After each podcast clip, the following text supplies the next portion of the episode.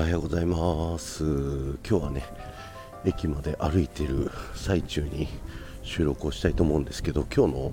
お話はですね先日発表されました、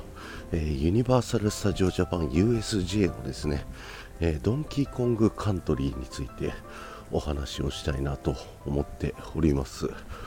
えー、ドンキーコング・カントリーっていうのがねユニバーサル・スタジオ・ジャパンに今できているスーパー・ニンテンドー・ワールド。マリオのね世界の、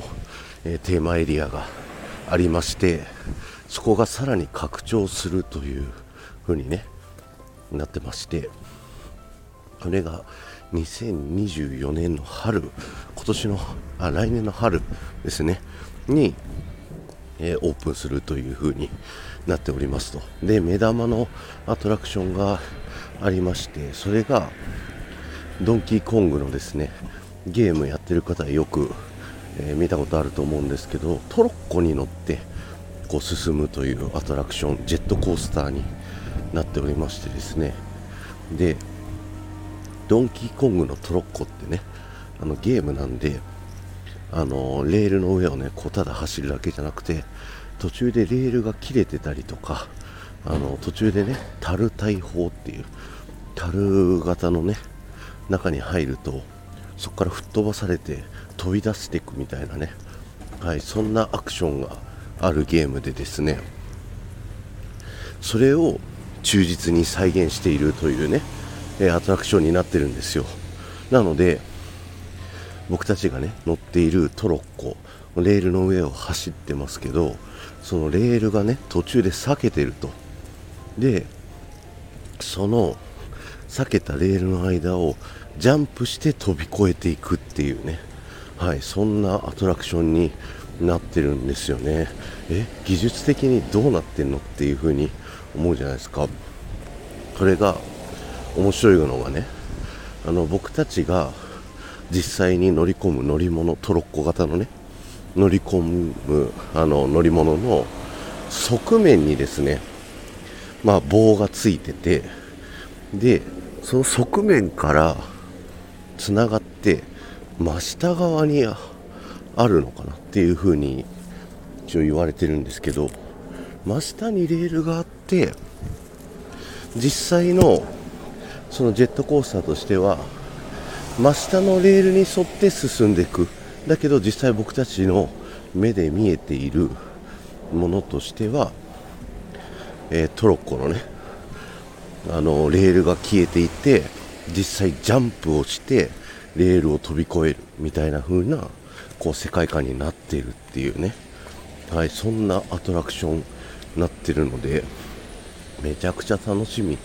なんですよね。なんかこう僕はあのアトラクションって仕組みの部分がねあのすごい気になっててこう新しいアトラクション乗るたびにどんな技術になってるかみたいなそういうところをね見るのがすごく好きなので今回のこのアトラクションすごく楽しみです。で今のところね発表されてるこう絵とかを見てるとですねコースはあのこの字型その新しくできる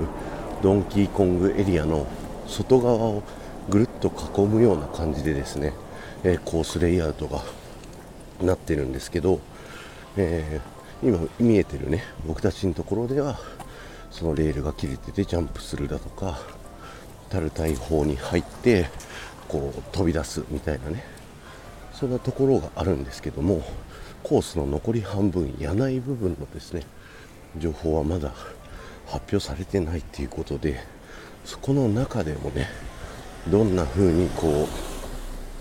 うドンキーコングのゲームの世界観を再現してるかっていうのが、まあ、すごく気になる要素かなと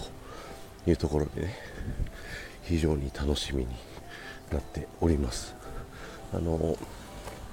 ゲームで言うとドンキーコングリターンズ Wii とかで出てたシリーズのラスボスのですね、えー、ティキっていう、まあ、楽器の形をした、えー、敵キャラがアトラクションの中に出てくるという風に言われておりますのでそこがどういう風に絡んでいくのかそしてドンキーコングたちのねあのオーディオアニマトロニクスみたいなのがあったりするのかはたまた映像でそれを再現するのか、ね、USJ がねどんな風な技術を使って僕たちにその世界観を楽しませてくれるかっていうのがすごく楽しみな、えー、アトラクションのねリリースだったということで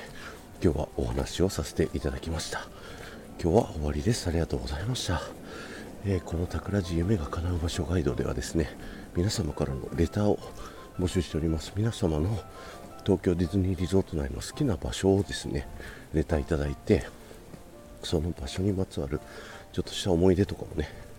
合わせていただいたらそれを紹介した後にですね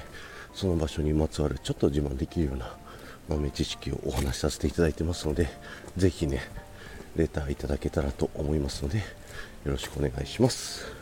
ではまた。